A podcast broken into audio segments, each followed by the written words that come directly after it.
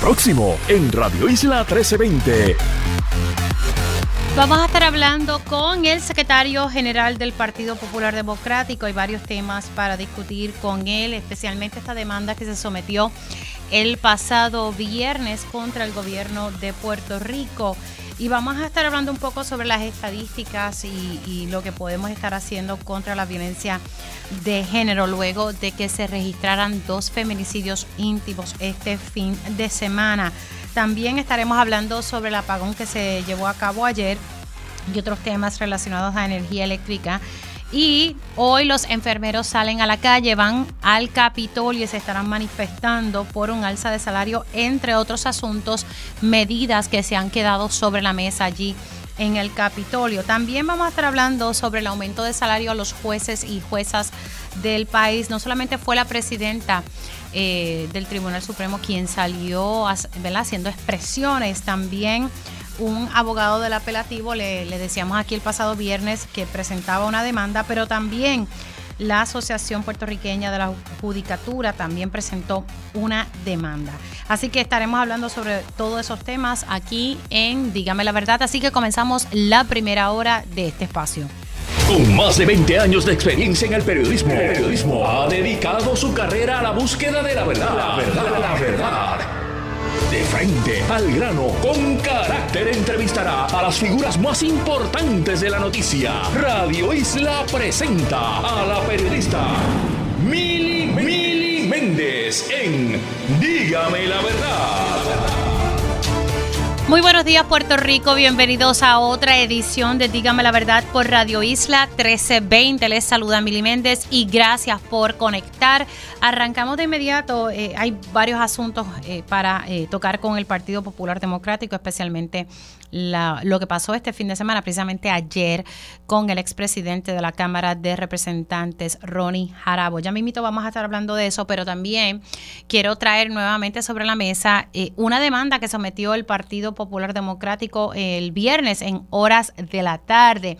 Y es que ya el secretario general del Partido Popular Democrático ya había adelantado que iba a estar sometiendo dicha demanda debido a, al lema que se está usando en el gobierno, haciendo que las cosas pasen, según el Partido Popular Democrático. Y también hay una, hay una carta de la Contralor de Puerto Rico diciendo que sí, que eso eh, es un, lema político. Así que lo que está argumentando el Partido Popular Democrático es que se están utilizando fondos públicos para eh, realzar eh, la gestión del gobernador Pedro Pierluisi. Y también se sometió un injunction eh, ese viernes en la tarde para que cesara de manera inmediata el uso ¿verdad? De, fondos públicos para esta campaña, haciendo que las cosas pasen. No sé si ustedes, ustedes se han percatado, anuncios en los medios de comunicación, en prensa escrita, que el lema es haciendo que las cosas pasen. Precisamente tengo al licenciado Gerardo Toñito Cruz en línea telefónica. Buenos días, licenciado.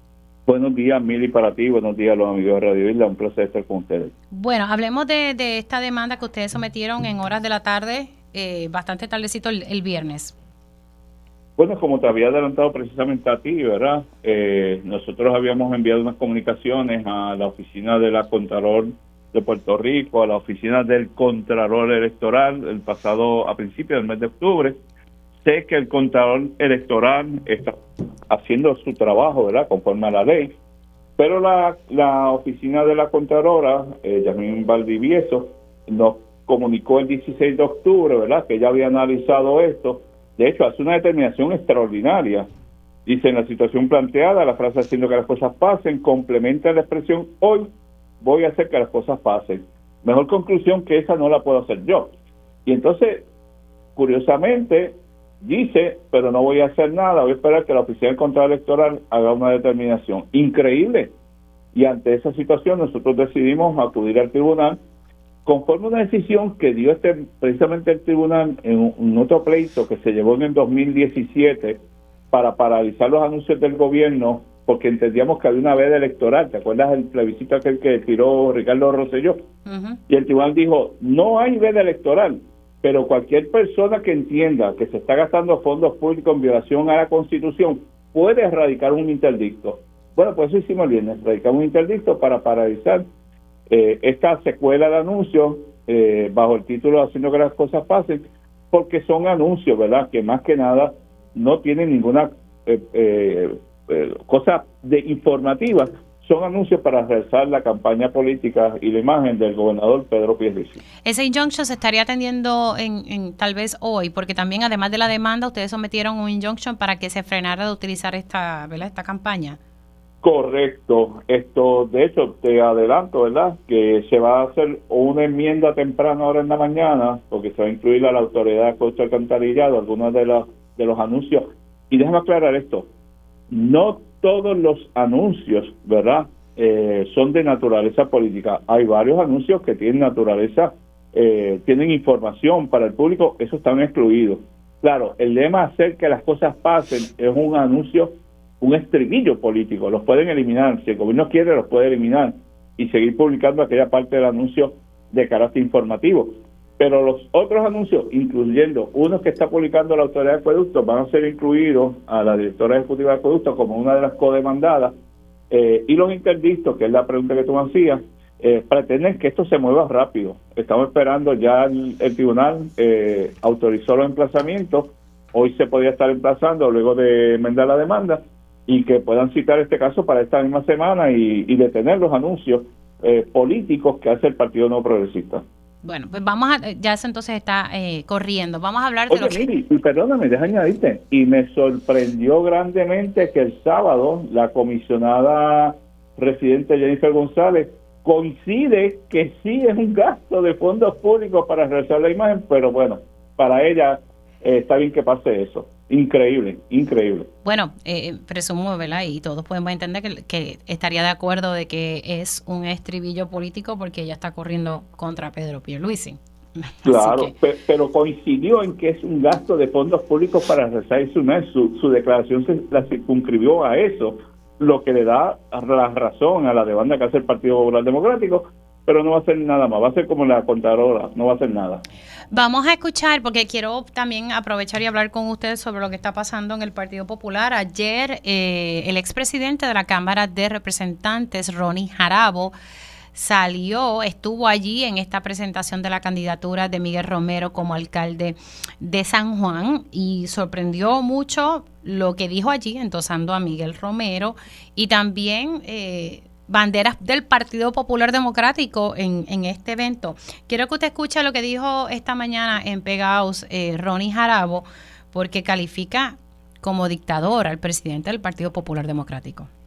Mi reacción es que esa no es una interpretación correcta del reglamento y que el dictador del Partido Popular Democrático, que hace poco tiempo sumariamente suspendió eh, de sus cargos de liderato, como hace ahora, eh, al presidente de la Cámara actual y puso bajo investigación a, a, 13 miembros de la Cámara populares porque habían tomado una decisión eh, que resultó cuestionable con la que él tenía disparidad, pues vuelve a sumariamente declararme a mí desafiliado, ¿verdad? Eso de desafiliarse de un partido es un acto de libertad de cada elector y utiliza también el concepto de expulsión, sin haberme notificado nada, sin haberme formulado cargos en forma sumaria, me expulsa del partido según... Ahí escuchó las expresiones de Ronnie Jarabo, ¿qué le parece? Bien, déjame hacer un rápido, un poquito de historia, ¿verdad? Esto no es nuevo en el caso de, de Ronnie Jarabo, una persona a quien yo aprecio muchísimo.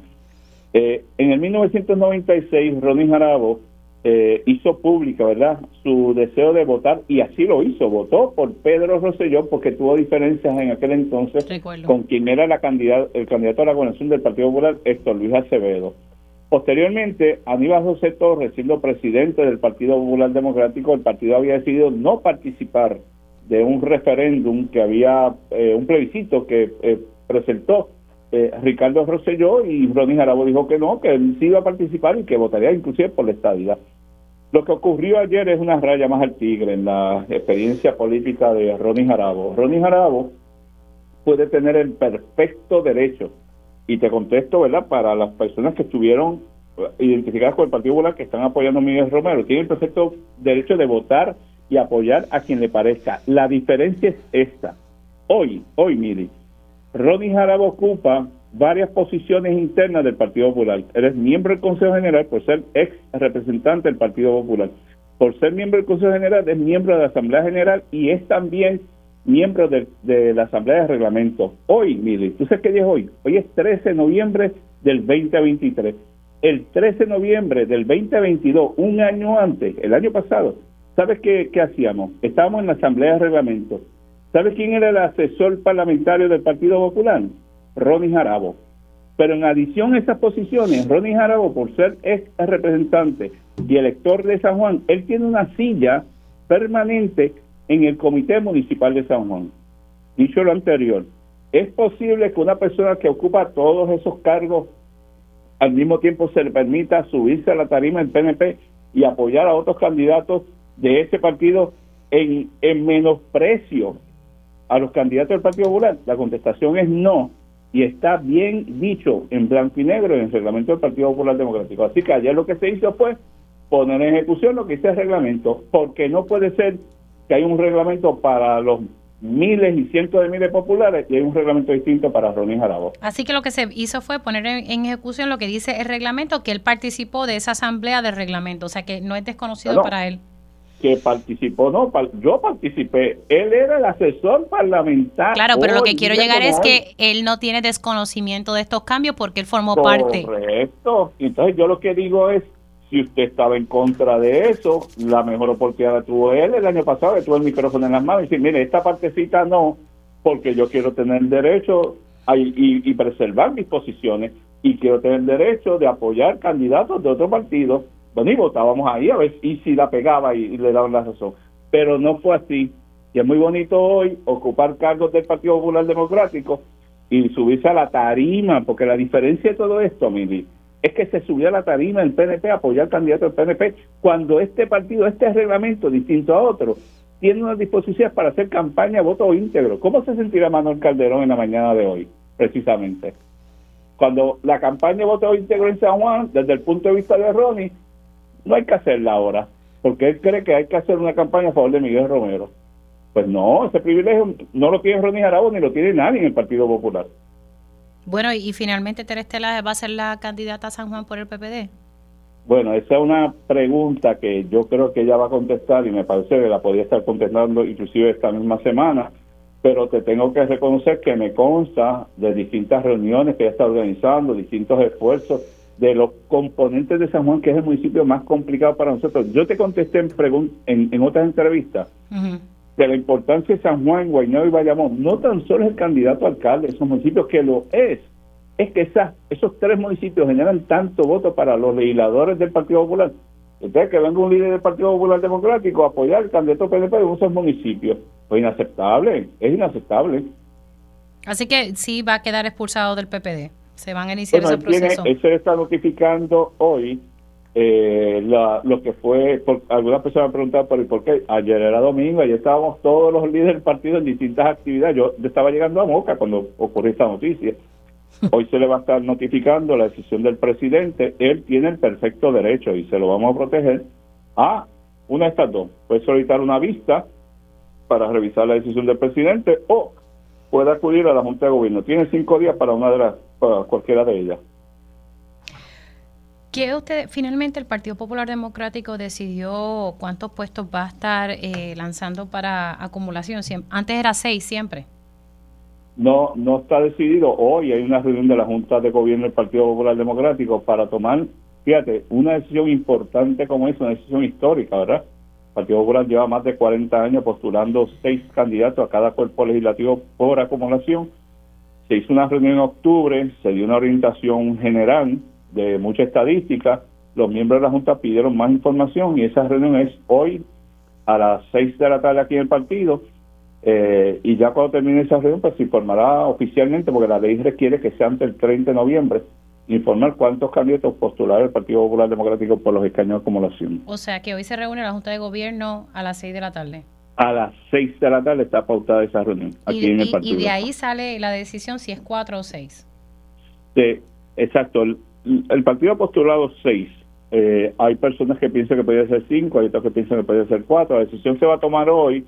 Interesante es que hay un, un buen ambiente, ¿verdad?, de discusión sobre este tema. Yo, yo creo que la decisión que tomemos hoy, pues todos vamos a estar de acuerdo con ella. Se va a informar de inmediato una vez salgamos de esta reunión. Eh, la agenda es bien cortita. Es esa y, una situación de la organización del partido, ¿verdad? Eh, un plan de reorganización de ella. Así que la decisión va a salir bien temprano durante la noche. Bueno, pues estaremos pendientes de ese tema. Gracias por entrar aquí en un minutito. Saludos, Mili, buen día para ti. Como ahí ustedes escucharon al secretario general del Partido Popular Democrático, Gerardo Toñito Cruz, él dice que esto es una raya más al tigre relacionado al caso de Ronnie Jarabo endosando a Miguel Romero para la alcaldía, ya que en el pasado, en 1996, se expresó que iba a estar votando por Pedro Rosselló y luego se une a, se unió al, a votar en el plebiscito de Ricardo Rosselló y que iba a estar votando por la estadidad. Así que eh, esto es una raya más al tigre y pues que se puso en vigor eh, lo que dice el reglamento y que Ronnie Jarabo formó parte como asesor y, y no estaba ajeno a, lo que estaba ocurriendo. Así que estaremos muy pendientes también a esta reunión que tiene la Junta de Gobierno del Partido Popular Democrático para decidir si va a lanzar seis o qué otro número de puestos por acumulación. Este fin de semana fue un fin de semana sumamente difícil para el país, específicamente al registrarse dos feminicidios íntimos. Precisamente la semana pasada, el Instituto de Estadísticas, quien está levantando eh, data sobre eh, los feminicidios que ocurren en Puerto Rico y pues quería precisamente hablar con Mariluz Besares, gerente de proyectos estadísticos del Instituto ¿verdad? De, de, Estadísticas de Puerto Rico y es que se presentó también ¿verdad? Eh, las muertes violentas en Puerto Rico, hablado ¿verdad? de muchos temas, pero se presentó recientemente eh, todo lo que ha surgido entonces en torno a la violencia de género y quiero pues que sea ella quien me pueda dar estas estadísticas que ha recopilado el Instituto de Estadísticas. Muy buenos días, Besares, ¿cómo está? Buenos días, estoy bien, gracias.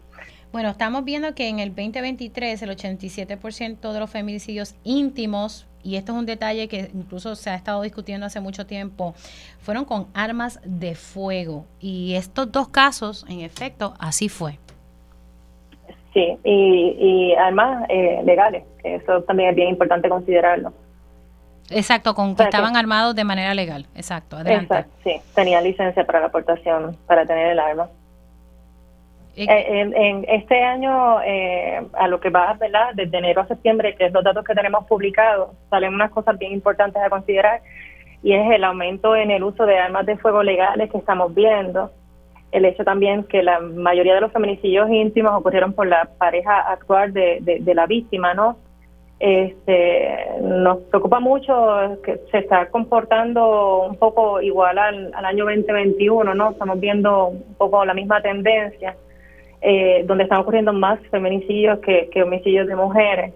Eh, y pues obviamente los grupos de edades donde se está viendo mayormente estos, estos eventos, que es entre las personas de 25 a 44 años.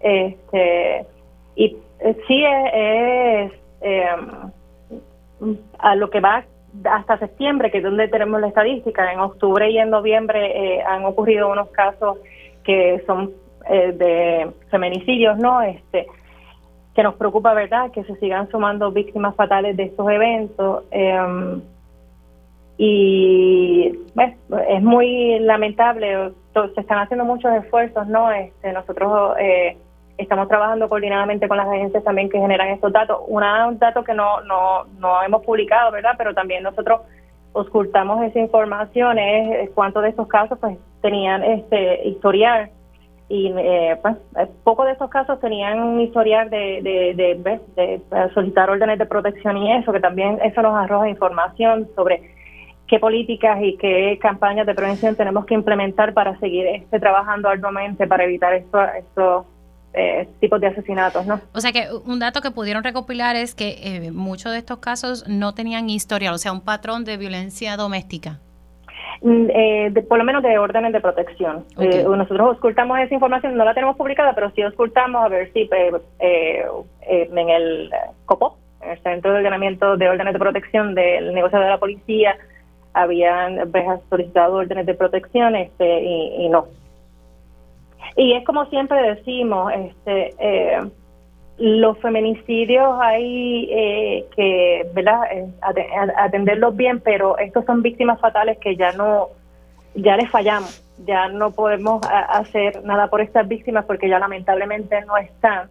Pero hay que trabajar con estos eh, casos que son de personas que solicitan órdenes de protección que son víctimas de violencia de género porque los feminicidios es la punta del iceberg. Es quizás lo que más llama la atención y lo que podemos ver en términos de estadísticas porque se le da más cobertura, pero nos queda mucho, se está haciendo mucho porque a través de, la, de, la, de los esfuerzos que se han hecho a través de PARE y, toda la coordinación de esfuerzos se ha hecho mucho, pero no, nos falta un largo camino por recorrer. Me llama ¿verdad? La, la, atención ese dato, ¿verdad? que la mayoría de estos casos no tienen órdenes de protección. También es que no sé si es que muchas víctimas piensan que, la orden de protección no, les va a proteger, eh, porque usted sabe los casos que han surgido lamentablemente de víctimas que han tenido órdenes de protección.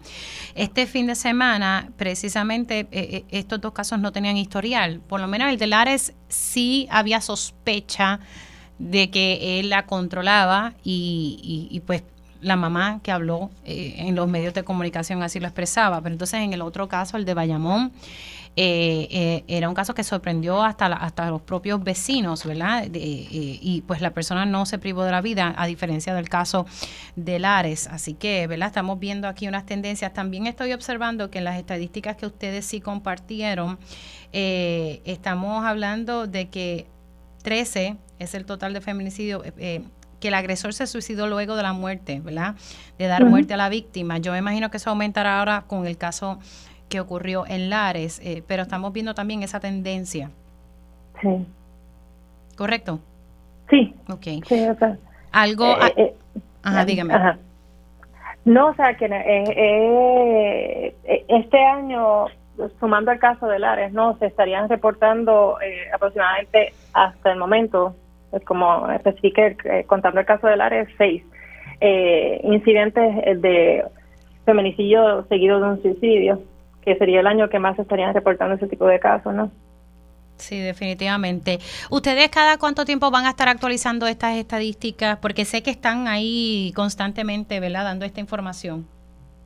Eh, sí, eh, bueno, idealmente nosotros estamos, los sistemas de, el sistema de compilación y manejo de datos de feminicidios funciona como un sistema de vigilancia y la realidad es que en lo que se establece un sistema de vigilancia, pues eh, bien establecido como tal, toma tiempo. Nosotros estamos haciendo todos los esfuerzos por eh, eh, tratar de eh, publicar las estadísticas periódicamente. Nuestra meta a corto plazo es poderlo hacer en una periodicidad mensual o bimensual, ¿no? Porque depende también de la información que se pueda generar de cada caso, de las coordinaciones que se puedan hacer. Pero la meta a corto plazo es ya poder generar estadísticas, aunque sean preliminares, y algunas básicas a manera, de manera mensual, ¿no? Sí, definitivamente. Hay, que recordar, usualmente cuando estamos trabajando con casos de homicidio, los casos de los de feminicidios íntimos son los casos más fáciles de identificar, porque usualmente se identifica eh, que es la pareja o expareja de la víctima quien eh, llevó a cabo ¿verdad? El, el, el agresor del evento pero obviamente los casos de homicidios hay que investigarlos, requiere un tiempo llevar a cabo la investigación. Nosotros dependemos de que se generen esas correspondientes investigaciones, tanto criminal como médico-legal, que es la que realiza en el Instituto de Ciencias Forenses, para poder entonces eh, eh, hacer una correcta clasificación de los casos. Bueno, gracias por estar con nosotros un minutito. Se me cuida mucho. A la orden siempre. Gracias por, por, la entrevista. Cómo no. Mariluz Besares, ella es del Instituto de Estadísticas de Puerto Rico, quien por fin el instituto está publicando eh, todo lo relacionado a feminicidios, feminicidios íntimos. Me parece, ¿verdad? Que, que esto es importante que que, les, sigamos, ¿verdad? Eh, el rastro, especialmente con lo que vimos este fin de semana, precisamente en el próximo segmento voy a estar hablando con la doctora Irma Lugo. Eh, eh, se han hecho muchas charlas precisamente la semana pasada eh, y ella pues también lleva estadística, pero verdad quiero dialogar con ella porque ella siempre ha levantado su voz de que la mayoría de estos feminicidios íntimos se están cometiendo con armas de fuego legales, ¿ok? Ese es el detalle aquí. Bueno, señores, y yo, ya mismo lo voy a decir, ¿verdad? Eh, porque el jueves, el miércoles, eh, Ana Irma Rivera Lacen va a hacer un anuncio importante y desde hace tiempo yo le vengo preguntando a ella que si ella regresa al Senado y ella solamente sonríe y todo apunta a que va a la comisaría residente por el movimiento Victoria Ciudadana. Solamente eh, hay que esperar entonces al miércoles a ver si en efecto eh, va a correr eh, para comisionada residente por el movimiento Victoria Ciudadana. Regresamos en breve. Dígame la verdad. Las entrevistas más importantes de la noticia se escuchan aquí. Mantente conectado.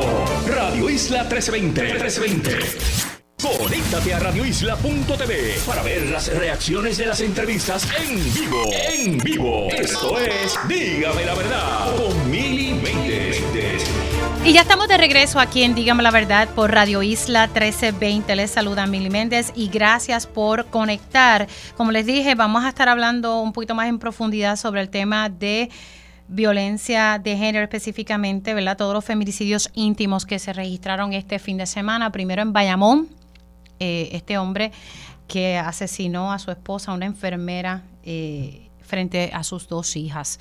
El Departamento de la Familia ha asumido la custodia de ambas menores y ayer en Lares eh, se dio otro feminicidio íntimo y estamos hablando de un individuo que, que mató a su pareja y luego él se privó de la vida. Vamos a hablar de estos temas y precisamente la semana pasada se estaba hablando, en por lo menos en el seno de la Universidad de Puerto Rico, sobre este tema de los feminicidios, especialmente los, eh, también eh, violencia doméstica en el noviazgo, entre otros temas. Tengo a la doctora Ana, eh, tengo a la doctora Irma Lugo, la coordinadora del Observatorio de Equidad de Género en línea telefónica. Buenos días, ¿cómo estás?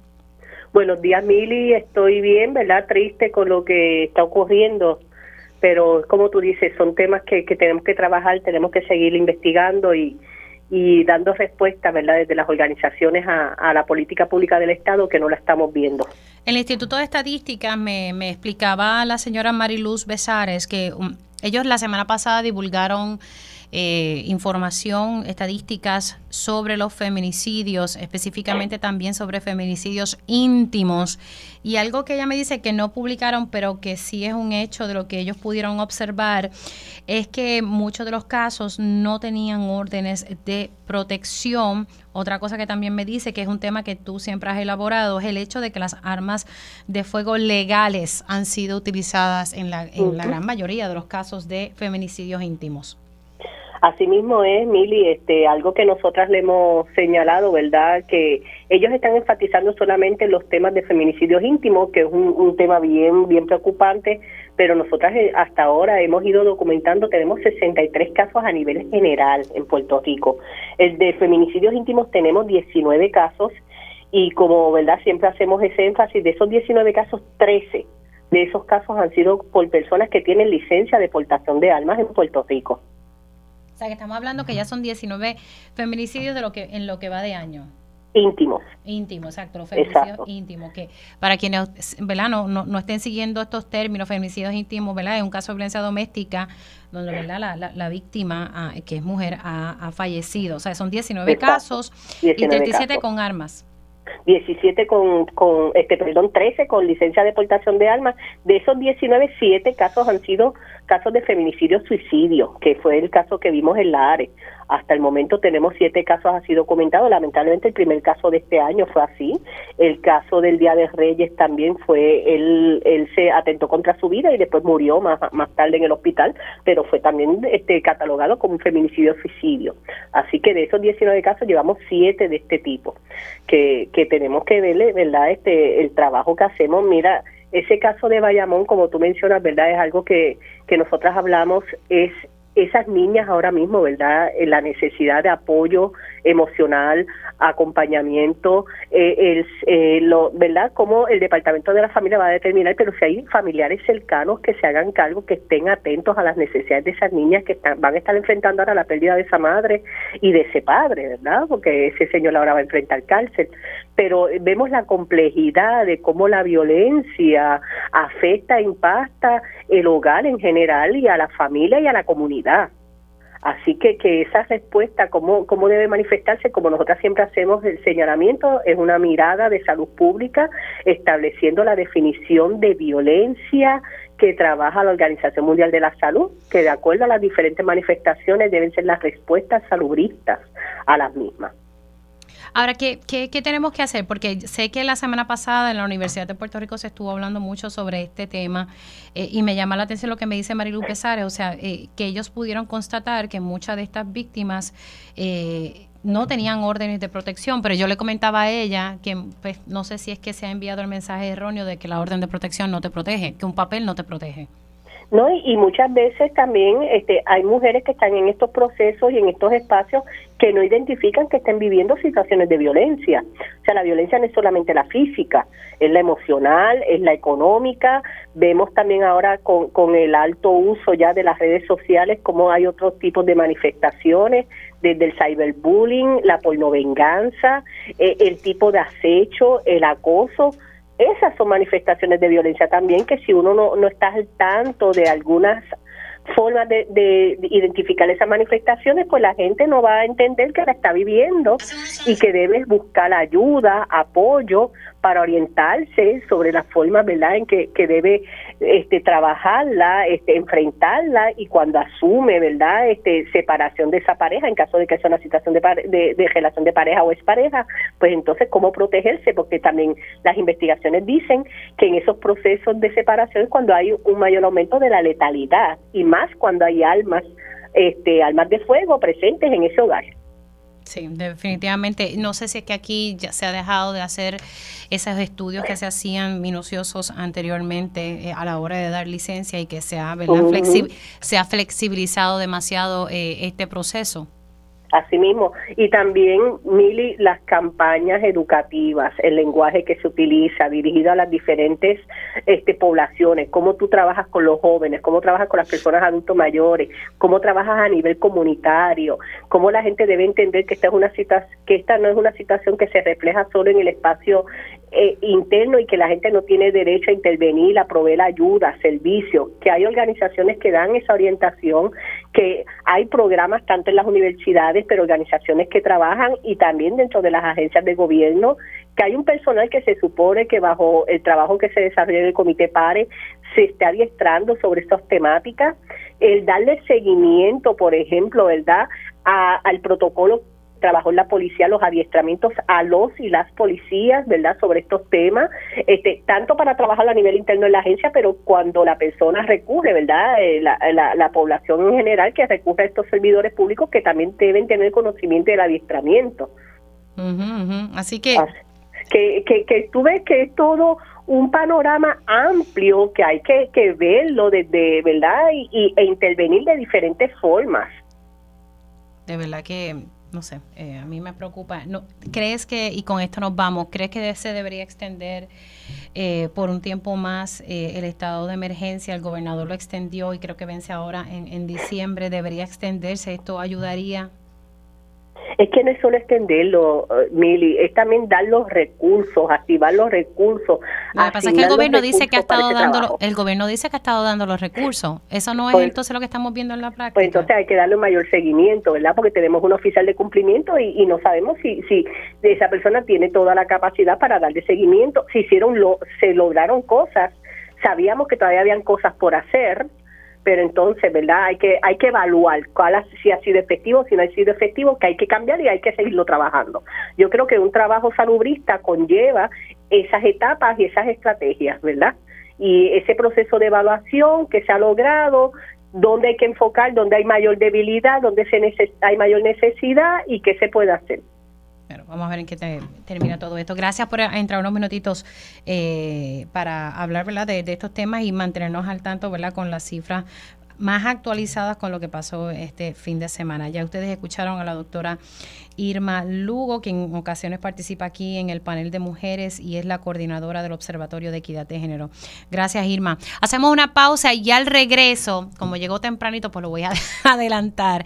Vamos a hablar un poco sobre los jueces que están pidiendo un aumento de salario. Ya ustedes saben lo que ocurrió en la Cámara de Representantes, pero aquí hay un juez en el apelativo que sometió una demanda. También hay otra demanda de la Asociación de, lo voy a resumir así, la Asociación de Jueces, ya mismo estaremos también dialogando con su presidente, pero eh, al regreso de la pausa estaremos hablando sobre esta demanda que sometió un juez del apelativo. Regresamos en breve. Dígame la verdad, las entrevistas más importantes de la noticia se escuchan aquí. Mantente conectado.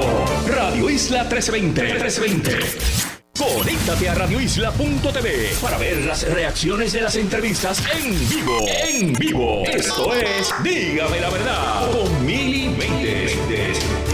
y ya estamos de regreso aquí en Dígame la Verdad por Radio Isla 1320. Les saluda Mili Méndez y gracias por conectar. Precisamente aquí el viernes, eh, durante este espacio, le estábamos adelantando que un juez del apelativo había sometido una demanda contra el gobierno y estaba relacionada con el aumento de salario de los jueces y juezas. Esto ha sido una controversia porque el Senado sí avaló una medida eh, y entonces en la Cámara eso como que se hizo salir agua cuando el presidente de la Cámara de Representantes intentó aumentarle el salario a los legisladores, específicamente a los representantes, y pues ahí como que se, se fue el aumento.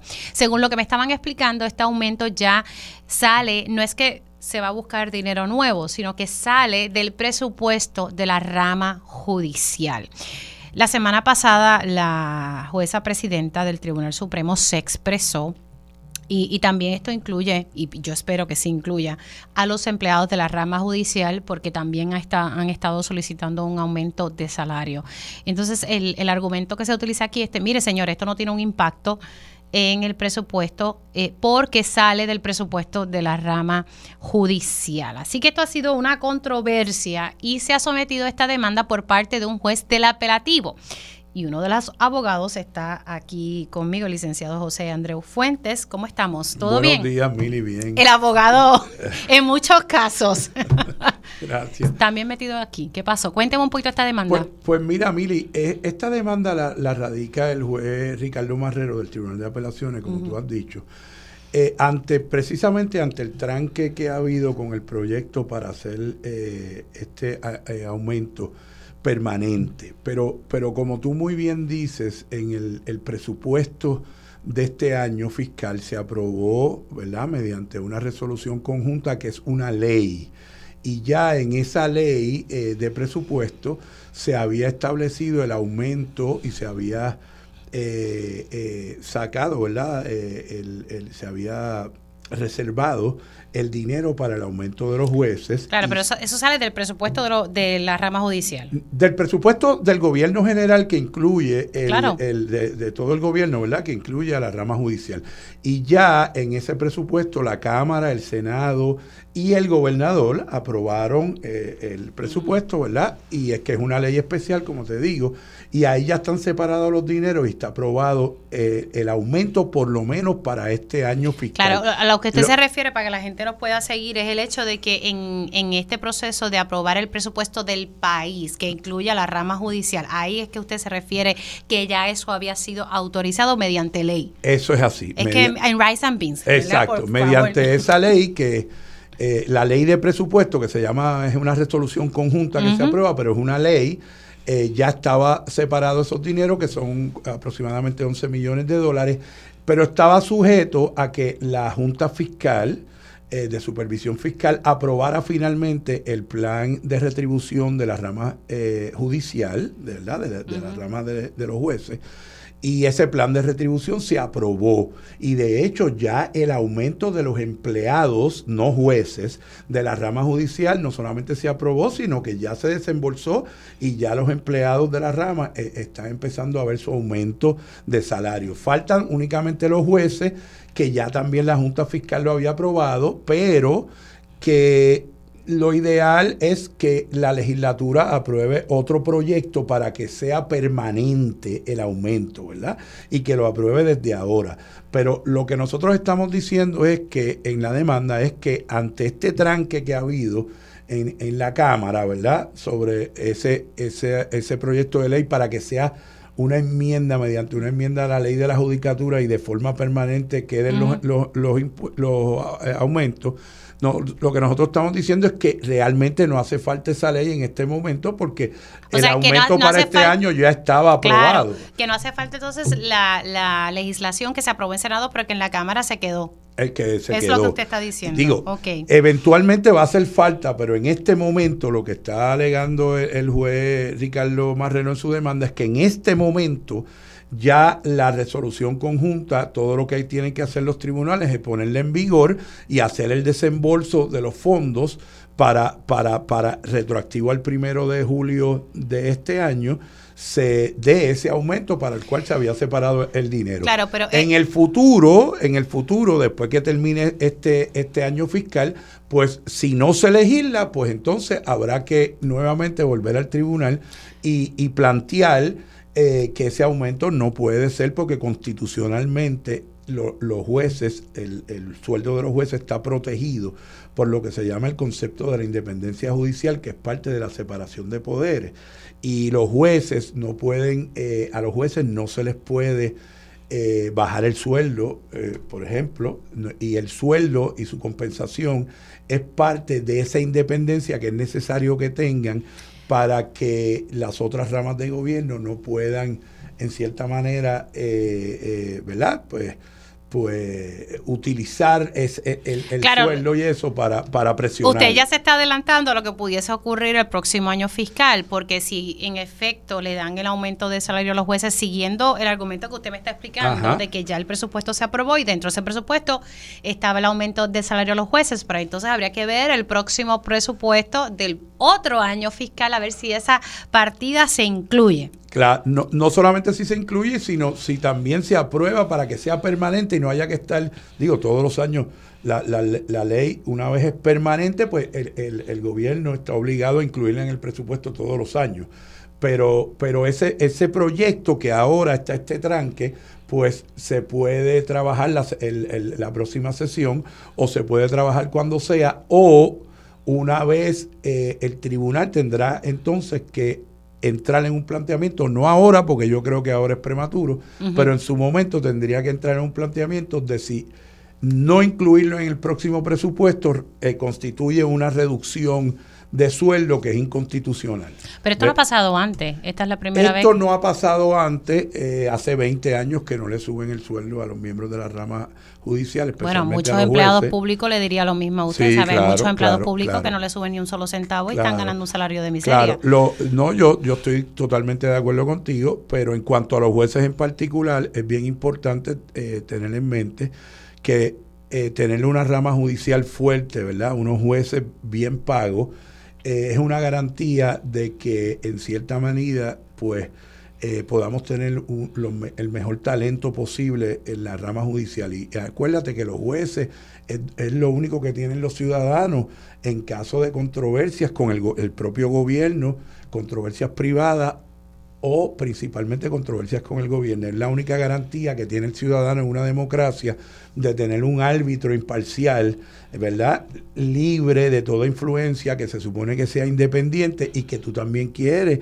que sea una persona que tenga el mejor talento posible y para conseguir personas con el mejor talento posible deben tener el mejor sueldo posible dentro de las circunstancias. ¿Cuál es el, curso, verdad, que se va a continuar ahora en torno a esta demanda que se sometió? Bueno, hay una vista señalada para este próximo miércoles. El juez señaló eh, esa vista para discutir este argumento. Hay también otro... otro ¿Este es en el TPI de San Juan? Ese es en el TPI de San Juan. El juez Anthony eh, Anthony Cueva. Anthony Cueva. Eh, Siempre le tocan la controversia más fuerte. Y, pero, eh, y también hay otra que se ha consolidado, ese caso nuestro original, con uno que radicó la Asociación de la Judicatura. Ah, pues eso le iba a preguntar, que porque los dos no se juntaban, así que eso... Sí, ya está consolidado y se supone que se vea este, este miércoles, lo vea el juez. Pero es un asunto importante que yo creo que en cierta manera, pues lo que está pasando en la Cámara pues viola la separación de poderes porque sujetar o intentar sujetar eh, la aprobación del aumento de los jueces a otras consideraciones como es el aumento de los legisladores, sin entrar en los méritos de si se debe hacer o no, pero el mero hecho de mezclarla con otras bueno, pues se fue Rafael Tatito Hernández, el presidente de la Cámara. Sí, pero el mero hecho de, de hacer eso y de condicionarlo a otras cosas que no sea atender en sus méritos el aumento, podría ser una violación a la separación de poderes y a la independencia judicial. Y por eso es que nosotros estamos diciendo, mire, no entremos en estas controversias ahora, vamos a poner en vigor lo que ya se aprobó y entonces trabajamos en el futuro con más calma. ¿Cree que van a ser exitosos este miércoles con, ese argumento? Tengo mucha fe porque es un argumento que no realmente no es constitucional, es un argumento de poner en vigor una ley que ya se aprobó, la aprobó la Cámara de Tatito Hernández, la aprobó el Senado que dirige José Luis Dalmau y la firmó el gobernador y le dio el visto bueno a la Junta Fiscal. Así que no hay razón para que ya en este año, retroactivo al primero de julio, ese aumento no esté ya desembolsado. Pero en la ley del presupuesto, donde le dan el dinero a la rama judicial, dice específicamente X cantidad para aumento de salarios de jueces. Así mismo es. Tanto para aumento, eran 34 millones, de los cuales 11 millones es para el aumento de los jueces. Lo, el restante es para el aumento de los miembros, de los empleados de la rama judicial que, como te dije, ya eh, está en vigor. Así que estamos hablando que de 34 millones de ese presupuesto era para aumentos, 11 millones para los jueces. Ah, eso es así. Aprobado ya por el gobernador y por todo el mundo. No hay razón por la cual no se deba estar ya en vigor y en el futuro pues si no se mantiene permanente como debe ser, pues se hacen los planteamientos constitucionales que haya que hacer, que yo creo que va a haber unos planteamientos sobre eso. Pero lo que estamos pidiendo ahora mismo es que el juez, mire, juez, ponga en vigor una ley. No hay nada más que discutir. Bueno, vamos a ver qué, qué ocurre el miércoles en el Tribunal de San Juan. ¿Eso va a ser que a las 10 de la mañana? A las 9 de la mañana. Ah, tempranito, a las 9 de la mañana. Y entonces ya ambas demandas, entiéndase, ¿verdad? La demanda de la Asociación de Jueces de Puerto Rico y entonces la demanda de este juez del apelativo. Gracias, licenciado. Pues, Se cuida mucho. Gracias a ti por invitarme. Hacemos una pausa aquí en Dígame la Verdad por Radio Isla 1320 y otros que están exigiendo su aumento de salario son los enfermeros y enfermeras del país, así que están en el Capitolio en protesta y también más adelante estaremos hablando con el presidente de la Asociación de Jueces de Puerto Rico precisamente sobre este tema del aumento de salario a los jueces y tocaremos base también sobre energía eléctrica. Ayer hubo un apagón ¿Qué pasó? Supuestamente son problemas de generación. Regresamos con eso y más aquí en Dígame la verdad. Dígame la verdad, las entrevistas más importantes de la noticia se escuchan aquí. Mantente conectado. Radio Isla 1320. 1320. Conéctate a radioisla.tv para ver las reacciones de las entrevistas en vivo. En vivo. Esto es Dígame la verdad con Mili Y ya estamos de regreso aquí en Dígame la Verdad por Radio Isla 1320. Les saluda Mili Méndez y gracias por conectar en esta segunda hora de este espacio. Recuerde que si usted se perdió la primera hora de Dígame la Verdad, siempre se hace disponible la versión podcast de este y otros programas de Radio Isla 1320. Siempre más o menos surgen horas de la tarde que se hacen disponibles los programas. Usted entra a radioisla.tv y en la pestañita a mano izquierda rapidito encuentra podcast o puede buscar su plataforma de podcast favorita para que siempre se mantenga informado. Ahorita eh, les comentaba a ustedes, eh, el miércoles la senadora Ana Irma Rivera Lacén, la licenciada Ana Irma Rivera Lacén, quien también forma parte del panel de mujeres y en varias ocasiones, tanto en este espacio como en televisión, le he estado preguntando si ella realmente va a regresar al Senado. Y es que por lo bajo, pues me he enterado que la licenciada Ana Irma Rivera Lacen está contemplando correr para la comisaría residente por el movimiento Victoria Ciudadana, así que posiblemente no estaría regresando al Senado. Y entonces, pues esto coincide, esto lo sé hace tiempito, ¿verdad? Que uno, lo que pasa es que uno pues espera los momentos indicados y de momento ha surgido una convocatoria donde se dice anuncio importante miércoles 15 de noviembre a las 4 de la tarde en el Colegio de Abogados y Abogadas de Puerto Rico. La licenciada Nairma Rivera Lacen pues va a hacer un anuncio importante. Ella presidió el Colegio de Abogados y Abogadas de Puerto Rico, así que utiliza ese escenario para hacer un anuncio importante que lo que yo entiendo es, es que va a anunciar que va a correr a la comisaría residente en Washington. Así que el tiempo el tiempo dirá. Por otro lado, hay otros anuncios que se van a estar haciendo esta semana. Hay quienes dicen que la alianza va a estar haciendo unos anuncios sobre cuáles son los próximos pasos a seguir. También, eh, por otro lado, eh, mañana hay otro anuncio importante, no lo puedo adelantar, pero el jueves también hay un anuncio y ya él lo ha estado eh, poniendo en sus redes sociales de representante José Bernardo Márquez.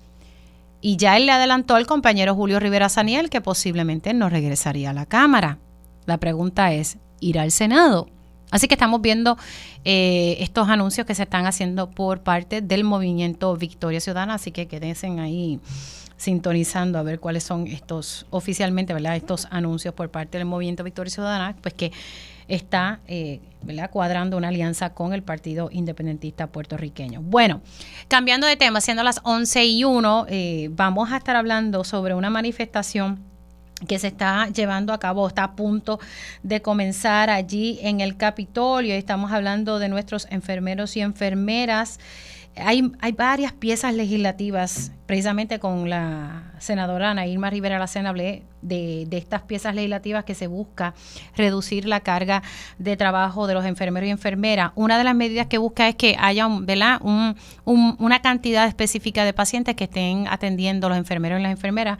En ocasiones, no sé si ustedes han tenido la oportunidad de observar, yo lo digo porque sí lo viví el año pasado, observé una enfermera o un enfermero atendiendo un solo piso lleno de pacientes, ¿verdad? Y uno eh, con necesidades hacia un paciente, un ser querido, pero armándose precisamente de paciencia, porque ver a un ser humano, una sola persona atendiendo a, a tantos pacientes, pues de verdad que, es, y eso se está viendo en los hospitales, el que diga que eso no pasa, pues miente, pero sí está pasando y pasa con mucha frecuencia. Otra cosa es que los enfermeros y enfermeras están pidiendo un aumento de salario. Precisamente tengo al enfermero especialista Anthony Sánchez en línea telefónica y le doy los buenos días.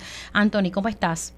Dios te bendiga, Mili, en esta hermosa tarde. Te doy las gracias por siempre ser una voz eh, que apoya a los que salvamos y cuidamos vida y que sea de ejemplo a la prensa escrita, eh, televisiva, radial y virtual en este país, que a los que salvamos y cuidamos vidas se respalda y se apoya y se le da cobertura, porque a veces pierden el tiempo en cosas que no son priorización y la salud tiene prioridad porque sin salud no podemos hacer nada. Gracias, Mili. Siempre, siempre a las órdenes. Cuéntanos, Antonio, hay una manifestación en horas de la mañana hoy en el Capitolio. estamos ahora mismo, vamos a comenzar a las 11 de la mañana, estamos reunidos aquí en el Capitolio gritando en voz en cuello, queremos justicia y salariar para todos los enfermeros de Puerto Rico. ¿Qué estamos alegando, Mili? Ahora mismo hay un proyecto del Senado, que es el proyecto 1035, la cual establece un patrón laboral. Este proyecto está basado a nivel de evidencia, según el patrón laboral de California, está sujeto en evidencia de la prestación de servicios de los pacientes, eh, estudios investigativos del mismo Colegio de Enfermería y lamentablemente desde el 6 de octubre de 2022 está cogiendo polvo se quiere tratar de eh, eh, implementar un proyecto que se llama el 1239 y otros más, que gracias a Dios lo querían bajar eh, en descarga y no prevaleció un proyecto que no incluye a los enfermeros prácticos, un proyecto que no tiene, o sea, le da el poder al sistema opresor que es el hospital. O sea, necesitamos, Mili, de forma inmediata establecer un patrón laboral porque una sobrecarga laboral al personal de enfermería no solamente afecta al personal de enfermería en fatiga, en, mal errores eh, y descompensación problemas médico-legales con su licencia, sino que una sobrecarga de paciente de enfermería amenaza el servicio que se le da al paciente y puede representar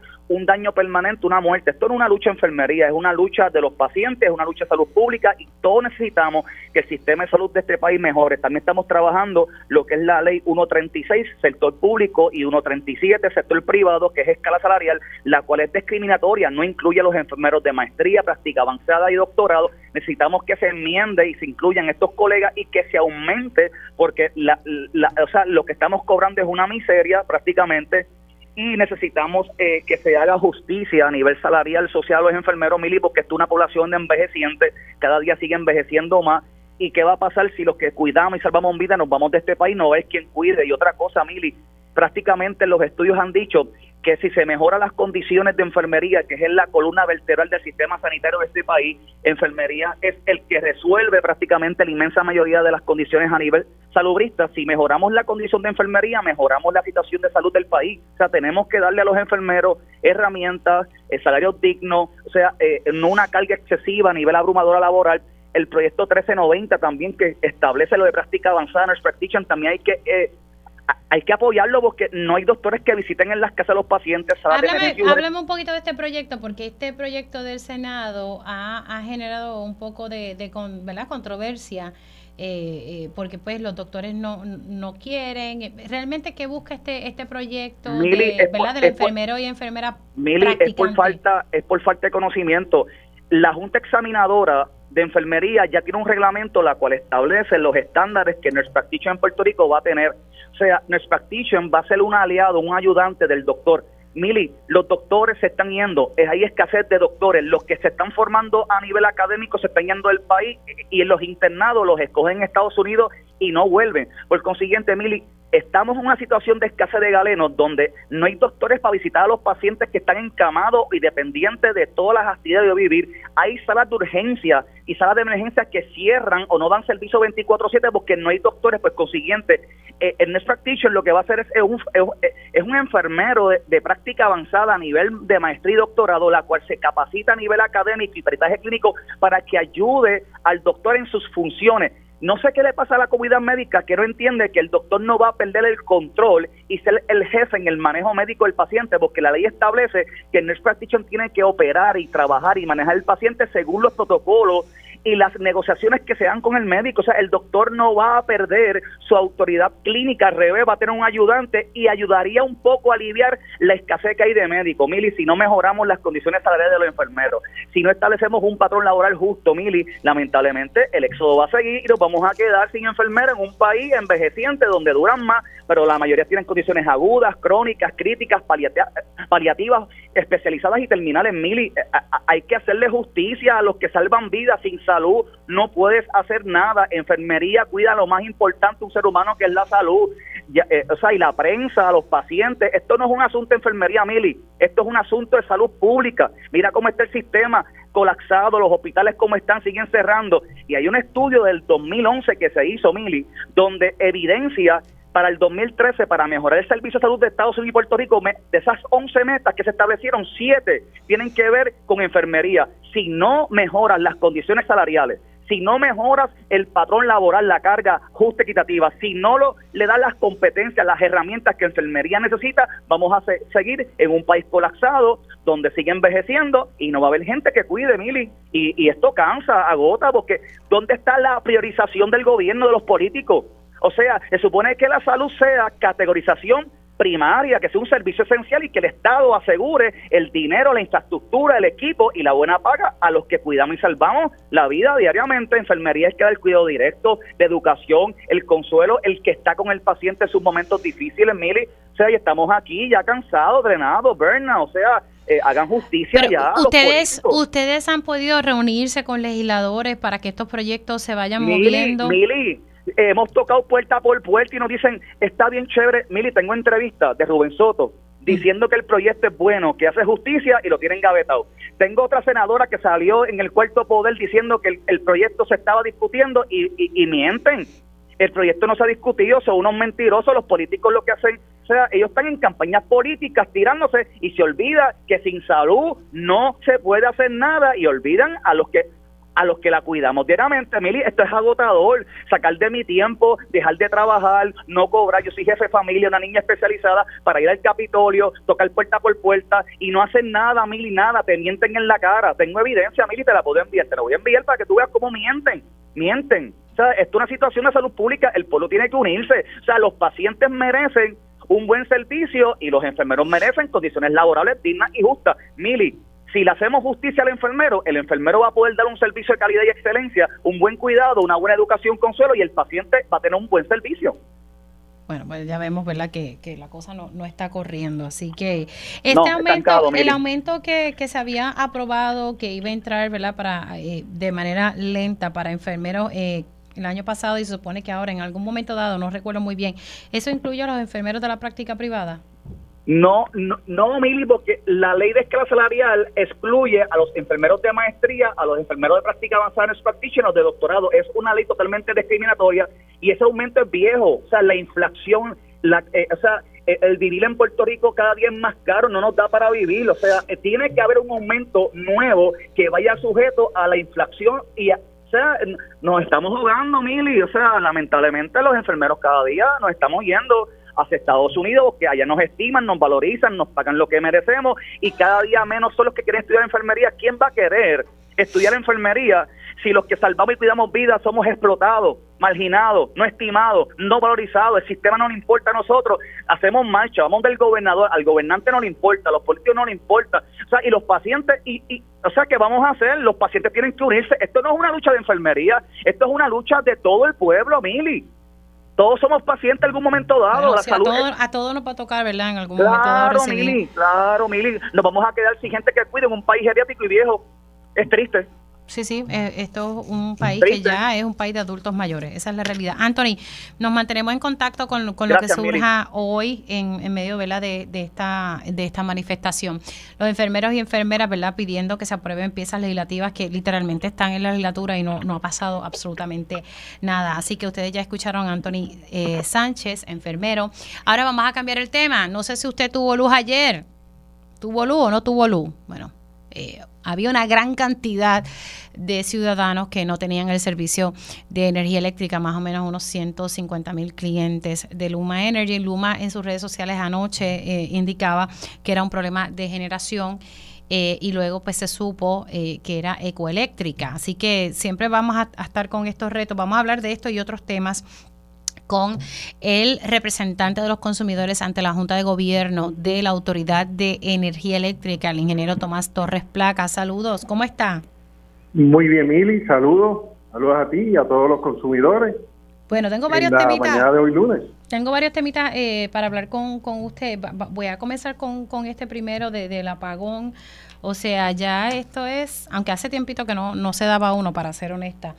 Eh, y justa. Eh, pero pues anoche fue que salió fuera de servicio o algo pasó con Ecoeléctrica y boom, eh, miles de personas sin el servicio de energía eléctrica. nuevamente gracias por la oportunidad, Mili. Dos cosas. Ayer hubo varias interrupciones de servicio a través de la noche. Algunas interrupciones fueron no relacionadas a generación, porque hubo interrupciones en toda la isla eh, oye, como es normal en, un sistema deteriorado como el de nosotros y que no se han tomado las medidas para ponerlo al día, ¿no? Pues ayer hubo dos tipos de interrupciones. Una unas interrupciones que hubo en Bayamón, hubo en el área de Cagua, hubo en, en, el área sur, en el área de Ponce, hubo a través de toda la isla, hubo interrupciones del sistema de transmisión y distribución, que tuvo una corta duración, poco menos de una hora. Ahora, hubo otras interrupciones que fueron debido a lo que mencionas, a la salida de la eh, generadora de ecoeléctrica. Bien, pues aquí vemos que hay que entender dos cosas y vamos a volver machaca sobre machaca. Hablamos la vez pasada que me entrevistaste que en la salida con relación a la transmisión y distribución, existe una métrica nacional en Estados Unidos que publica, que lo hemos hablado muchas veces contigo, que es la métrica de SAIDI, de System Average Interruption Duration Limit. Esta métrica se publica, publica, perdóname, cada dos años por el American Public Power Association. Puerto Rico no está en esa lista. Al Puerto Rico introducirse en esa lista, Oye, el accountability, tanto de la Autoridad de Energía Eléctrica como, de los, como el operador de transmisión y distribución, en el caso de la salida de transmisión y distribución, pues aumentaría significativamente porque hay una exposición a nivel nacional de todo Estados Unidos de cuál es la condición de la recuperación del sistema eléctrico en Puerto Rico. Y yo te aseguro a ti que al haber esa exposición a nivel nacional, va a haber un mayor accountability y vamos a tener mejores resultados. Eso con relación a transmisión y distribución. Y la otra vez hablamos que la fecha de publicación es marzo de 2024. Que si no se han sometido los papeles, hay que someterlos ya. Y debe haber una presión del gobierno central, de la fortaleza, de la Autoridad de Alianza Público-Privada, para que así sea. porque hay cosas que se logran por el peer pressure, por la presión de pares a nivel de Estados Unidos, a ver cómo se mueve esa transformación del sistema de transmisión y distribución. Bien, eso es cable. Vamos a hablar de la generación. En la generación, anoche fue ecoeléctrica, pero también sabemos que hay otras unidades que están fuera, en Aguisa, en Costa Sur, etcétera, que el no estar esas unidades en línea, pues agravan la situación. Porque si tuviésemos resguardo suficiente, pues eso no pasaría o pasa como pasa o como pasó anoche, que hubo una gran cantidad de abonados que se quedó sin servicio porque hubo que hacer reloj de carga. Y ese es un tema que, como hemos hablado, es consecuencia de la transición que hubo con Genera. Obviamente hay una nueva, una nueva gerencia, va a tardar un tiempo en estabilizar en esta nueva gerencia, tomar el control. Esta nueva gerencia empezó en junio pasado y esto que está pasando, pues seguirá pasando hasta que hay una estabilización y unos resultados de esa nueva gerencia que entró en junio. O que aquí vemos unas consecuencias de unas decisiones de política pública, no tanto del operador, no de política pública que se tomaron, pues que se tomaron a conciencia que se iba a hacer una transición en medio de todo lo que acarrea, hacerla en medio de una temporada de huracanes, que ya estamos saliendo, ¿no? Pero todavía hay vaguadas y lluvias y cosas que hay por ahí como relación de, de esta temporada, ¿no? Y se decidió hacer eso, pues, pues, pues, bueno o malo, pues así es como está saliendo, ¿no? Ahora, hablemos, ¿verdad? Y hasta que eso no se no se resuelve, ¿verdad? Toda esta situación de generación y, y la realidad es que se está resolviendo de acuerdo a Genera PR con generadores, ¿verdad? Que, que se están trayendo. ah, bueno, porque tenemos la generación de FEMA, que eso ayuda, pero eso se ve en marzo. En marzo se van. Ok, vamos a hablar, eh, lo había hablado con el licenciado Rolando Emanueli, pero usted forma parte de la Junta de Gobierno de Energía Eléctrica y pues tengo entendido que usted le votó en contra a estas enmiendas al contrato de AES que conllevaría un aumento en la factura de luz eventualmente. Háblenos un poquito sobre eso. Pues mira, eh, más allá de, mencionar lo que eh, mencioné cuando emití mi voto, no puedo abundar en detalle porque esto está pendiente de la aprobación de la Junta de Supervisión Fiscal y de la aprobación del negociado de energía y no sabemos cómo finalmente resulte. Además de que hay unas negociaciones que se están llevando a cabo ahora y no sería propio, ¿no? Eh, hacer expresiones del detalle de esta negociación en medio de esta propuesta que se hizo, ¿no? En medio de negociaciones que están llevándose a cabo ahora y aprobaciones. Pero que te puedo decir que lo que se presentó ante la Junta de Gobierno tiene unos impactos a los consumidores en la tarifa. Y por esa razón yo no lo pude, yo no lo pude aprobar aunque reconozco que el momento que está viviendo, y entiendo que esa fue la razón por la cual los demás compañeros de Junta aprobaron, que el momento que estamos viviendo y lo vivimos anoche es tan delicado que si AES sale, si no se llega a una negociación con AES, ellos salen y no se cuenta con esos 454 megavatios, lo que vivimos anoche sería la orden del día por un tiempo prolongado hasta que se establecería el sistema. Así que en, cuanto a mí como representante de los consumidores, yo hubiese trabajado un poco más el impacto a los consumidores, hubiese tratado de minimizarlo, ¿no? O eliminarlo, si fuera posible. Pero ya veremos cómo finalmente se apruebe. Pero qué falta de eso. Porque, en detalle. porque se aprobó, se aprobó obviamente las enmiendas. O falta, ¿qué, ¿qué falta? Que el negociado le dé luz verde. Lo que sucede es que la Junta de Supervisión Fiscal lo tiene que aprobar el negociado lo tiene que aprobar y, vamos a ver cómo resultan esas aprobaciones, si se resulta como presentado, si se enmienda en el camino y tiene que retornar a nosotros. Así que eso está en ese proceso fluido. Falta que llegue a la Junta de Supervisión Fiscal, si la Junta de Supervisión Fiscal lo aprueba como presentado y el negociado de energía lo aprueba como presentado, pues será público y lo discutimos en detalle próximamente. Si se le hace enmienda y tiene que volver a nosotros, pues entonces pues pues es un proceso fluido, ¿no? Que vamos a ver lo que finalmente resulta de este proceso. Bueno. Licenciado, eh, ingeniero, gracias por haber entrado dos minutitos aquí en Dígame la Verdad, se me cuida. Siempre a gracias por la oportunidad. Un abrazo al ingeniero Tomás Torres Placa Él es el representante de los consumidores ante la Junta de Gobierno de la Autoridad de Energía Eléctrica. A regreso de la pausa, acaba de sacar una nota em, la Perla del Sur de nuestro compañero Omar Alfonso. Alcaldesa propone depósitos de cenizas tóxicas en comunidad de Salina. Y eso pues me, me, me resulta un poco raro, pues supone que las cenizas de AES no se depositen aquí. Mi próximo invitado me va a hablar un poco sobre eso y también estaremos recibiendo al presidente de la Asociación de la Judicatura aquí en Puerto Rico sobre el aumento que están pidiendo los jueces del país. Regresamos en breve. Dígame la verdad, las entrevistas más importantes de la noticia están aquí. Mantente conectado y recuerda sintonizar al mediodía, tiempo igual, en Radio Isla 1320 y Radio Isla.tv. Conéctate a radioisla.tv para ver las reacciones de las entrevistas en vivo. En vivo. Esto es Dígame la verdad con Mili y ya estamos de regreso aquí en Dígame la Verdad por Radio Isla 1320. Les saluda Mili Méndez. Ya mismito vamos a estar hablando nuevamente sobre el alza de los jueces y es que se sometió otra demanda. Rapidito, quiero tocar un tema que ha, sacado la Perla del Sur y es un tema que siempre hemos desarrollado aquí en este espacio sobre los depósitos de las cenizas tóxicas de AES. Hay un reglamento que prohíbe que eso se pueda depositar aquí en Puerto Rico y una voz cantante sobre este tema es Víctor Alvarado. Eh, y quería hablar con él sobre este artículo que acaba de publicar La Perla del Sur. Buenos días, Víctor, ¿cómo estás? Saludos, Mili, a ti y a todas las personas que escuchan tu programa. Pues yo como que me quedé un poco sorprendida con, con esta noticia porque lo que hemos siempre hablado aquí es que hay un reglamento eh, activo que prohíbe que se depositen estas cenizas. Entonces lo que está divulgando la Perla del Sur es que se está buscando depositar cenizas en una comunidad específica en Salinas.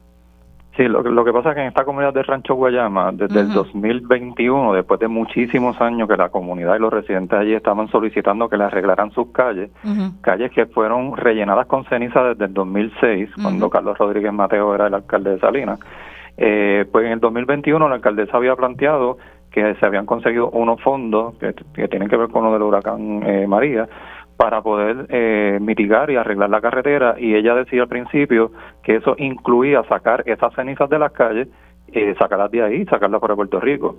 Eh, luego ella cambia su versión y dice que entonces los fondos que le van a dar no incluye sacar las cenizas, que ella no tiene fondos para sacarla.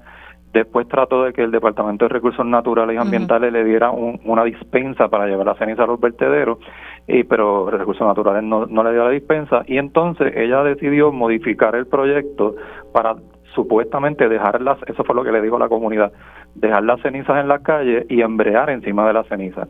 Sin embargo, en una carta que ella le envía el 29 de junio al COL3, eh, eh, ella está lo que está ah, eh, diciendo es que va a haber un material eh, resultante de, de esa nueva este, construcción, esa nueva forma que ella está, va a construir, y que ese material resultante contiene ceniza, y que entonces lo que va a hacer es que en algunas zonas dentro de la comunidad... Pero ella no está consciente de que eso es una violación a la ley 5 del 2020. Bueno, eso es una buena pregunta que ella tiene que contestar porque como tú vas a, entonces a coger la ceniza y entonces a, ponerla en distintos sitios de la comunidad, aunque le vas a poner un plástico encima, ella dice que eso va a ser temporal, pero pero sabemos que esto sabe lo que va a pasar aquí, que van a sacar esa ceniza, hacer esos pequeños vertederos dentro de la comunidad y entonces va a ser peor porque va a haber parte de la ceniza en la carretera y parte de la ceniza regada en distintos eh, pues pequeños vertederos dentro de la comunidad y eso es algo que incluso nunca se discutió con la comunidad. Algo que vaya a hacer la comunidad, que tú sepas, eh, Víctor. Bueno, pues según tengo entendido, nos han informado que este próximo miércoles la comunidad tiene una reunión con la alcaldesa, donde ellos han venido solicitando esa reunión y finalmente ahora, después que ella les dice que este este este plan, este nuevo plan ya se lo aprobaron, entonces que se va a reunir con la comunidad para explicarle en qué, en qué consiste. Y este próximo miércoles hay una reunión de la comunidad de Rancho Guayama, especialmente de la de ASPA, que es la Acción Social y Protección Ambiental, que es la organización verdad que reúne a la mayoría de la gente de la comunidad, se va a estar reuniendo con ella para, para cuestionarle a la alcaldesa este nuevo plan que yo creo que el Departamento de Recursos Naturales tiene que intervenir en esto porque a mí me parece que eso no cumple ni con la ley ni con el reglamento. Bueno, que no cumple eh, con el reglamento que, que fue aprobado y, y que obviamente es el Departamento de Recursos Naturales y Ambientales que es el que está llamado a que esto se cumpla. La ley no permite llevarla a los vertederos y la ley no permite depositarla sobre los terrenos, que es lo que ella quiere hacer. Víctor, gracias por haber entrado unos minutitos. Te me cuida. Gracias a ti. Cómo no. Ahí ustedes escucharon a Víctor Alvarado, quien precisamente va a estar aspirando a la legislatura y quien siempre ha sido el líder comunitario de la comunidad eh, allá en Salinas. Bueno, les había comentado que vamos a estar hablando sobre el aumento eh, de salario que están exigiendo los jueces y las jueces, jueces y juezas en, en Puerto Rico. Y precisamente ahorita hablábamos con el licenciado José Andreu Fuentes porque un juez del apelativo sometió una demanda, él nos explicó ya los argumentos que ellos están estableciendo sobre esa demanda, pero también la Asociación Puertorriqueña de la Judicatura sometió una demanda y hoy me acompaña aquí en el estudio eh, el juez quien preside esta Asociación Puertorriqueña de la, Judicatura, Carlos Salgado Swartz. ¿Cómo estás, juez? ¿Todo bien? Muy buenos días, Mili. Buen día. Eh, si me puede explicar, para beneficio de los radioescuchas, el planteamiento que, que sostiene la asociación eh, sobre el aumento de salario de jueces y juezas. Bien, por un lado está el planteamiento de que, eh, de igual forma que el compañero Marrero había planteado, de la resolución conjunta que ya había sido aprobada. sin embargo, es un argumento que por sí solo entendíamos que no era suficiente para plantear lo que en esencia es nuestro reclamo y es el ataque a la separación de poderes constitucionales que tiene Puerto Rico, eh, cuando se tiene un proyecto eh, de aumento de sueldo de los jueces en un limbo, en otra rama de gobierno, mientras están haciendo exigencias que requieren actuaciones políticas de las cuales los jueces no participamos. Y eso es lo que se está presentando al tribunal, de acuerdo a lo que es la casuística federal de algunos estados en Estados Unidos y vamos, lo que requiere nuestra constitución al amparo de lo que es la separación de poderes y la independencia judicial. O sea, pero entonces básicamente sí eh, están planteando que en la resolución conjunta del presupuesto ya esto estaba aprobado y que sale del presupuesto de la judicatura. Nótese que esa resolución conjunta cuando fue aprobada, esto comienza con un proyecto que presentamos eh, de parte de la asociación, eh, conseguimos que fuese presentado en la legislatura y de igual forma lo llevamos a la Junta de Supervisión Fiscal para que aprobaran las cuantías. ¿Y la Junta lo autorizó? La Junta los autorizó. Cuando se preparó el presupuesto, que eso es lo que es la resolución conjunta, se incluyeron como parte de los aumentos para el Poder Judicial, aquellos aumentos que eran para los empleados y una, una cuantía que era para los aumentos de los jueces, según había sido autorizado por la Junta de Supervisión millones son para los jueces y, eso y eso es la cuantía que fue eh, separada para las clasificaciones como fueron preparadas en la legislación, que después el 25 de agosto fue presentada esa legislación nueva por el senador Dalmau en el PDLC 1292, fue aprobada el mismo día. Pasó a la Cámara para el trámite legislativo y en la Cámara la aprobaron con enmiendas. ¿Cuáles fueron las enmiendas? Le quitaron las últimas cuatro páginas. Aprobaron la exposición de motivos solamente y lo enviaron a conferencia legislativa. El comité de conferencia está activo desde el día 12 de septiembre. Llevamos dos meses esperando a que el comité de conferencia. Es que lo que pasa es que al agregar verdad el detalle del aumento de los jueces con el de los legisladores, pues ahí es donde se tranca el bolo, como decimos por ahí. Bueno, yo lo que entiendo, muy respetuosamente, es que se está tratando de entrar por la cocina, algo que no puede entrar por la puerta del frente. Y mientras tanto nos tienen el proyecto de los jueces secuestrado, en lo que se logra algo que no han podido lograr por una legislación independiente. Y recordemos, los jueces no tienen ningún, ninguna participación en cómo se hace la legislación. Los jueces no podemos ir a cabildear porque se legisle algo, más allá de pedir, miren, vamos a pedir un aumento de sueldo. Hasta ahí llegó el propósito. Tuvimos una reunión para entregar lo que era nuestro reclamo. Se presentó una legislación, siguió el curso como sabíamos que teníamos que tener la aprobación de la Junta, también se envió una comunicación a la Junta de Supervisión Fiscal para que nos atendieran el reclamo. Y participamos junto con la jueza presidenta y el director de tribunales para conseguir esa aprobación. Lo demás queda en manos de las ramas políticas de gobierno. En contra de la rama que no tiene ningún tipo de participación política. Me estaba diciendo el, licenciado Andreu Fuentes que eh, se consolidaron las demandas, porque ellos, ¿verdad? El juez del apelativo, a quien el, licenciado representa, hay una demanda y entonces ustedes tienen otra, ¿verdad? Con argumentos eh, similares. Bueno, se parecen un montón, así que, que ha sido consolidado. ¿Usted ya estaba al tanto sobre eso? No nos habían notificado a nosotros de sobre la consolidación. ¿Le parece bien? Eso no es no es para mí decir si está bien o no está bien. La realidad es que lo que sí nos habían notificado en nuestro número de casos, nuestro epígrafe, nos habían notificado lo de la, teníamos una vista el miércoles. Eh, no habían no, nos enviaron una orden como se supone que fuese notificándonos la consolidación eso es noticia independientemente en el día de hoy hemos solicitado la certificación de nuestro caso para el Tribunal Supremo de Puerto Rico Ok, eh, eso en Garro de Bichuela a la gente. ¿Qué significa eso? ¿Que se eleva al Supremo? Bueno, lo que estamos diciendo de que no hay controversia en los hechos, de que hay un planteamiento constitucional y que a quien le toca resolver los planteamientos constitucionales por mandato de la misma constitución es al Tribunal Supremo. Exacto, pues entonces lo que han hecho es, elevarlo al Supremo, ir directo al Supremo para que las personas lo puedan eh, seguir. O sea, que eso entonces ya ustedes lo, lo, sí, ya se, se presentó en la mañana de hoy el recurso para que sea atendido por el tribunal y el tribunal resolverá. ¿Qué usted le puede decir a las personas que dicen, ay Dios mío, los jueces están pidiendo un aumento de salario en momentos, ¿verdad? Que hay otras, eh, otros empleados públicos que piden también un aumento de salario y siempre se les dice que no, porque no hay fondos suficientes ante la situación fiscal del país. Bueno, lo que sucede es que a diferencia de otros empleados públicos que reciben unos aumentos graduales, cada cinco años reciben una cantidad de aumento progresivo, dependiendo, dependiendo, de las uniones y de las agencias, pero en términos generales, eso es lo que sucede con la empleomanía en el servicio público. Los jueces tienen el mismo salario desde el 2003. No ha habido ni un centavo de aumento. Y la misma presión que está sufriendo la empleomanía en general y la ciudadanía en Puerto Rico, la sufrimos nosotros. Eso ha, provocado que, los, ¿verdad? que tengamos eh, personas que quieran dar un paso al frente para ser jueces y juezas. Eh, y, hemos visto jueces que se han retirado y deciden no seguir en, la rama judicial. Han habido jueces que han renunciado luego del primer día de servicio.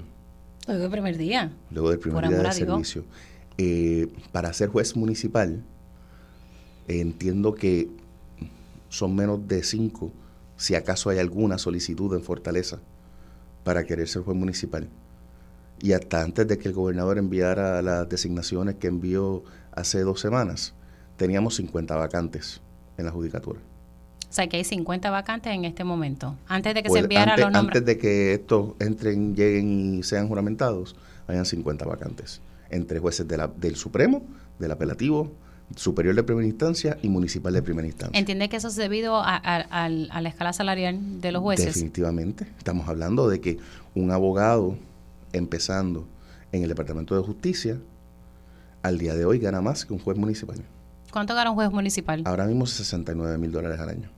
Y trabaja sobre 150 horas a veces a la semana. A cada dos semanas, disculpe. Lo que me preocupa de esto es que entonces vamos a tener tal vez jueces que, que ¿verdad? Que como decimos, no quiero decir ese pero es el término, tal vez personas novatas que no conozcan muy bien el sistema y, son las que están ahí como jueces y juezas. la ley de la judicatura es clara, se requieren unos términos de experiencia profesional para ser juez municipal, juez superior, eh, juez de apelaciones y supremo. Eh, lo que sí preocupa es la profundidad de los candidatos que van a ser evaluados y que, que la judicatura no sea un, último recurso porque al final del día quienes, somos quienes adjudicamos las causas y controversias. son los que ven casos y casos sumamente importantes. Bueno, vamos a, estar pendientes. Entonces, ustedes ya han solicitado eh, elevar esto a nivel del Supremo, así que esto es nuevo. Eh, así que vamos a ver, como quiera, una vez ya, que esto ustedes lo elevaron al Supremo, no estarían entonces eh, teniendo que, no se ven obligados a acudir el miércoles. No sabemos. No saben. Eso depende si el, Tribunal Supremo acoge. Claro, al día de hoy. Nuestro caso está citado también para el miércoles.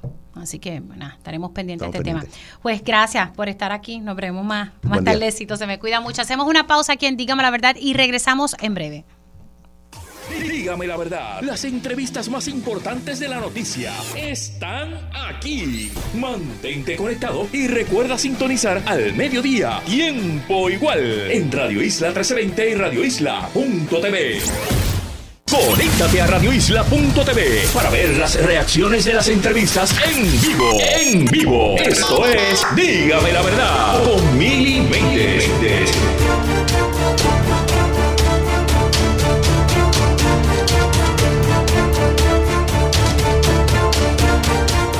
estamos de regreso aquí en Dígame la Verdad por Radio Isla 1320. Les saluda Mili Méndez y gracias por conectar.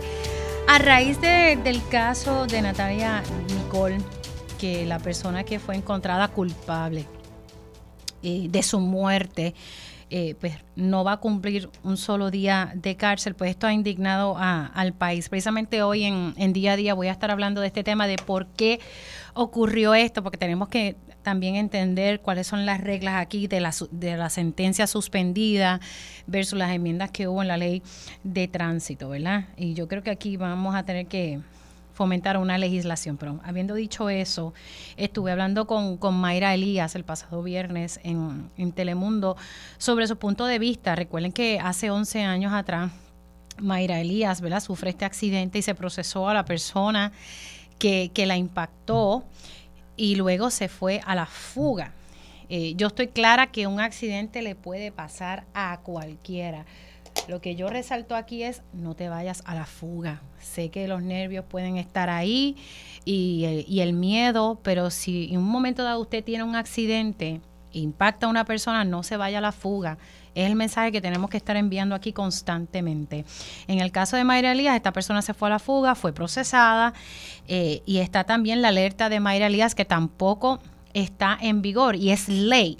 Así que les voy a retransmitir a ustedes una entrevista que, le realicé precisamente a Mayra Elías el pasado viernes eh, sobre su sentir en torno a la sentencia que se le dio a este hombre que, que, fue encontrado culpable de la muerte de Nicole, eh, ¿verdad? De Natalia Nicole. Vamos a, a ver y escuchar la entrevista.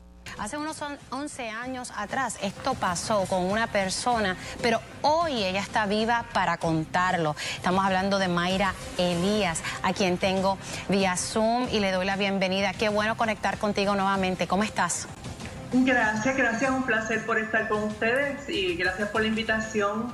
Tú pasaste por algo similar porque la persona que te atropelló también abandonó la escena, fue un proceso duro y también la defensa de este individuo impugnó el informe de presentencia, pero al menos él cumplió un año de cárcel. ¿Qué te parece todo esto que, que está pasando aquí en Puerto Rico y especialmente con el caso de Natalia Nicole? Primero que todo estoy totalmente solidaria con la familia de, Natalia. Sé por lo que ellos están pasando mejor que nadie y, y sé la angustia, el dolor que están pasando. Lo que yo he leído, he visto sobre la sentencia para este joven, para mí es absurda. Es absurda, número uno, porque esta persona mató a Natalia Nicole hirió a otro compañero que estaba con ella. También fue a, hacer una querella para cobrar el seguro. No tenía su licencia al día, o sea, exactamente los mismos patrones y detalles de mi caso.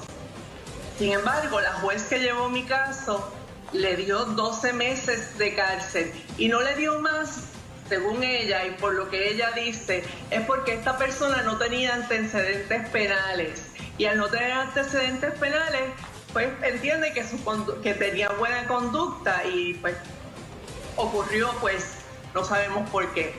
Y me indigna porque como una persona no puede tener la empatía del dolor que puede sentir una familia, pero obvio, esto no lo, no lo conoce nadie nada más que la persona que lo, que, lo, que lo siente. Así que para mí esto es, o sea, yo ayer estaba que no paraba de llorar, porque de verdad que, que para mí ha sido muy duro esto.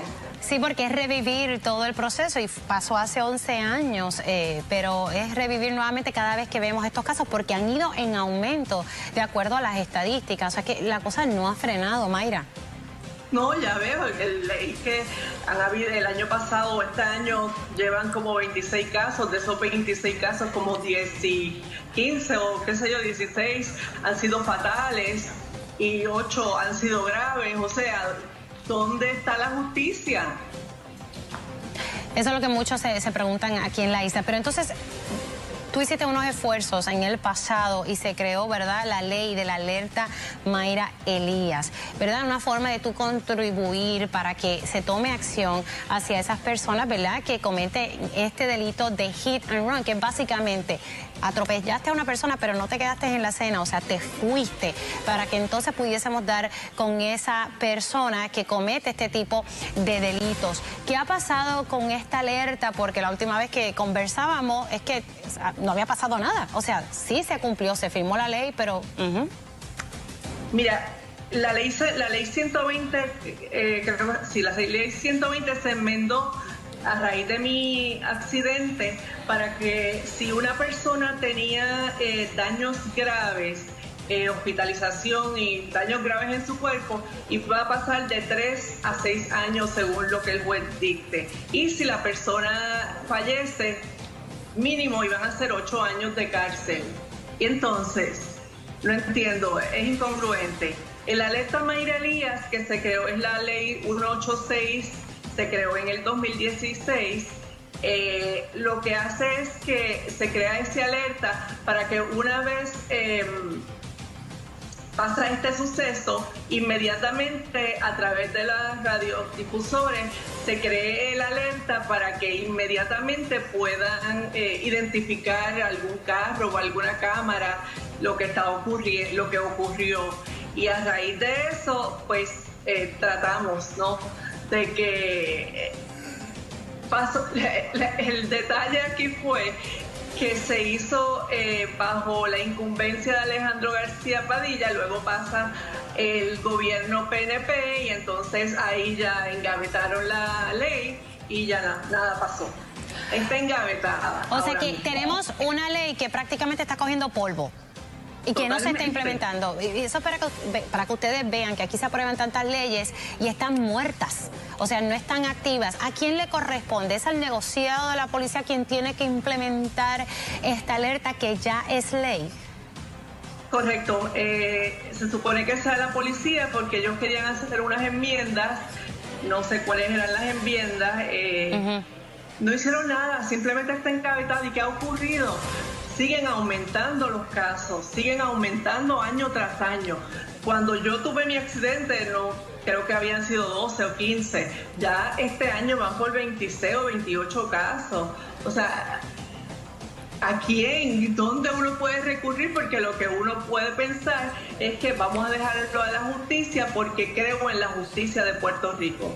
Sin embargo, no, ya no, no, no hay como creer cuando hubo una enmienda que si habían daños graves eh, en una persona iban a ser de 3 a 6 años de cárcel y si la persona fallecía mínimo iban a ser 8 años de cárcel.